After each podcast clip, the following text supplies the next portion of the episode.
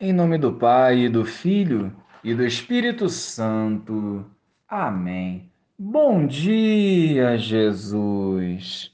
Acolha as nossas misérias, cura as nossas feridas e nos desperte para a vivência da santidade. Nós cremos, mas aumenta a nossa fé. Amém.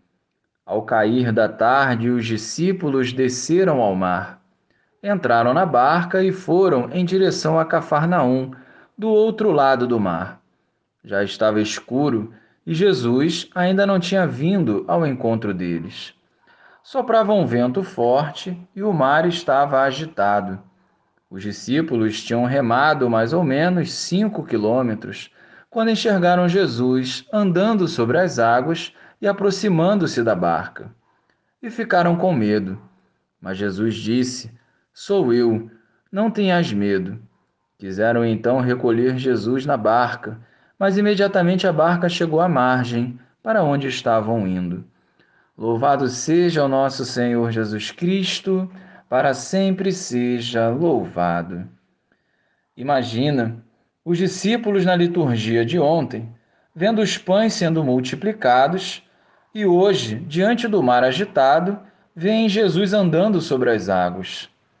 A presença de Jesus multiplica as bênçãos e acalma o mar em nossas vidas. Por isso o salmista proclama: Esteja sobre nós a tua graça, Senhor. O que seria de nós sem essa graça?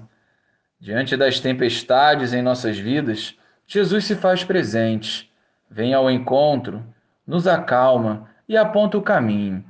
Quanto mais próximos do Senhor, maior nossa capacidade de discernimento e paz interior. As aflições acontecerão, mas não abaterá os filhos de Deus.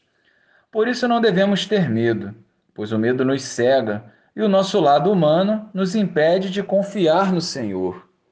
Quando agimos pelo temor, nós fraquejamos.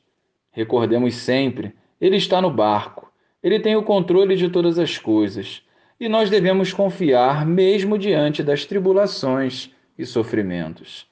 Glória ao Pai, ao Filho e ao Espírito Santo, como era no princípio, agora e sempre.